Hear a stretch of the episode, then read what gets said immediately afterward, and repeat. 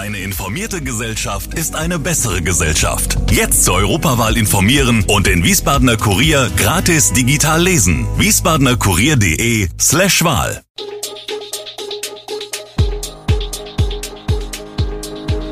Gude, unser morgendliches News Update. Das Wichtigste aus Wiesbaden für Sie im Überblick.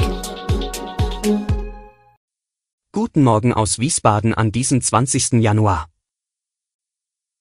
Diskussion um Walhaller Sanierung, 19-jährige Pilotin landet in Südhessen und die aktuelle Corona-Lage.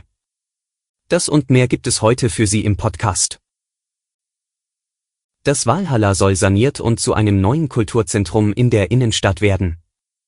Das ist die Zielrichtung, mit der Oberbürgermeister Gerd-Uwe Mende, SPD, am Dienstagabend im Kulturbeirat die aktuelle Konzeptstudie zum Umbau des Kulturdenkmals vorgestellt hat. In der ausführlichen Diskussion im Beirat danach stieß dieser Vorstoß sowohl auf viel Zustimmung als auch auf einzelne, in Teilen deutliche Kritik. Die Entwürfe des Wiesbadener Architekturbüros BGF Plus sehen vor, neben der Sanierung der denkmalgeschützten Gebäudeteile Großer Saal, Spiegelsaal und Keller, einen laut Mende äußerst maroden Anbau von 1910 zu entfernen und an dieser Stelle zur Hochstettenstraße hin einen neuen Platz zu gewinnen mit gastronomischer Außenbewirtschaftung. Ein neuer Flügel könnte unter anderem Proberäume enthalten, zur Kirchgasse hin gebe es einen weiteren, barrierefreien Zugang. Dieses bauliche Konzept lege noch keine inhaltliche Nutzung fest, betonte Mende. Allerdings seien wegen der denkmalgeschützten Bauteile räumliche Vorgaben gesetzt.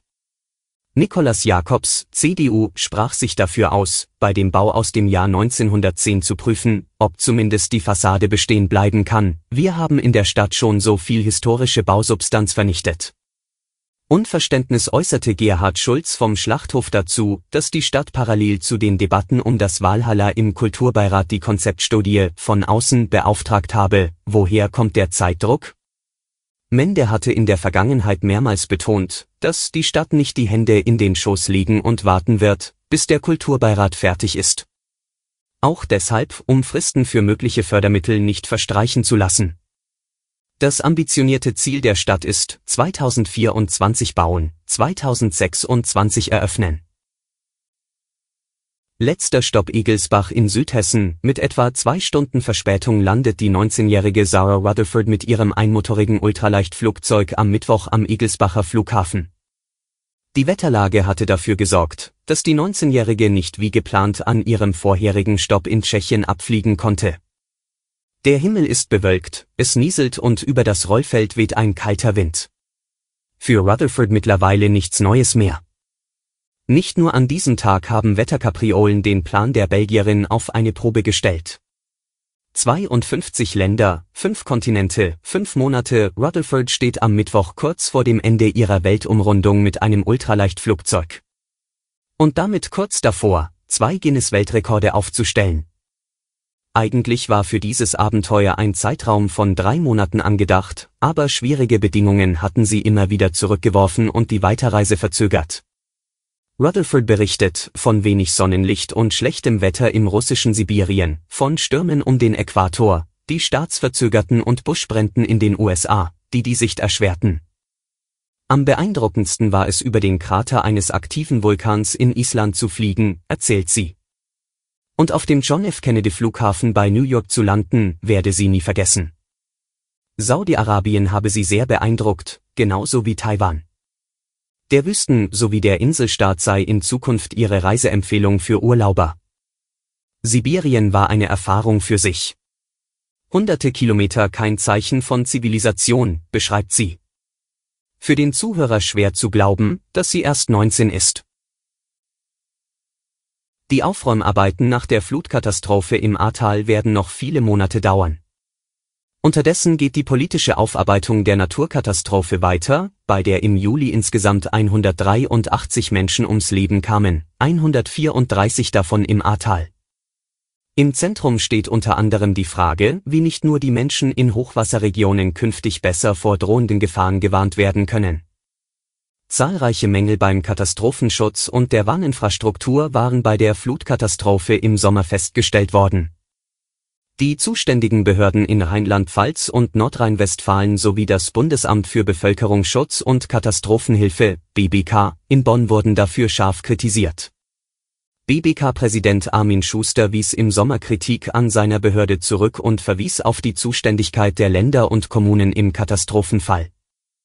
Gleichzeitig wurden aber auch Verbesserungen bei der Organisation und ein Ausbau der Infrastruktur für den Katastrophenschutz versprochen. Und nun ein Blick auf die aktuelle Corona-Lage. Die Verkürzung des genesenen Status hat für heftige Kritik gesorgt. Am vergangenen Freitag hat der Bundesrat neue Corona-Regeln verabschiedet. Eine davon ist, dass nun jeder, der eine Corona-Infektion überstanden hat, nur noch drei Monate als genesen gilt.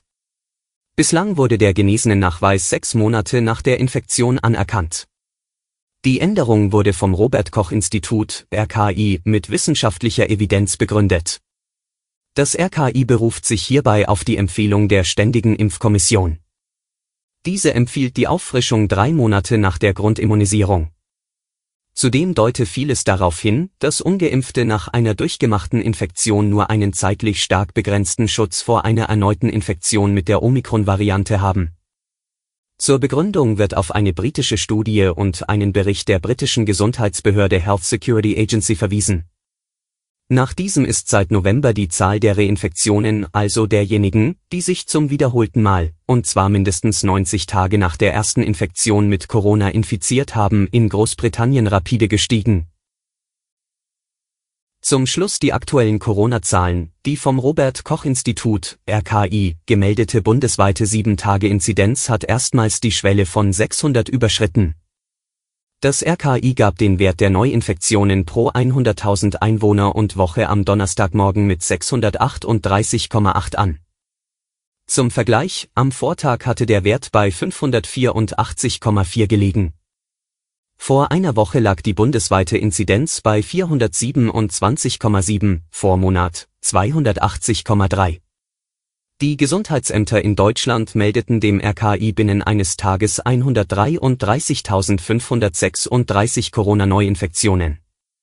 Vor einer Woche waren es 81.417 Ansteckungen. Experten rechnen mit immer mehr Fällen, die nicht erfasst werden können, unter anderem, weil Labore und Gesundheitsämter zunehmend an Kapazitätsgrenzen geraten. Alle Infos zu diesen Themen und noch viel mehr finden Sie stets aktuell auf www.wiesbadener-kurier.de. Gude Wiesbaden ist eine Produktion der VRM von Allgemeiner Zeitung, Wiesbadener Kurier, Echo Online und Mittelhessen.de. Redaktion und Produktion die NewsmanagerInnen der VRM. Ihr erreicht uns per Mail an audio.vrm.de.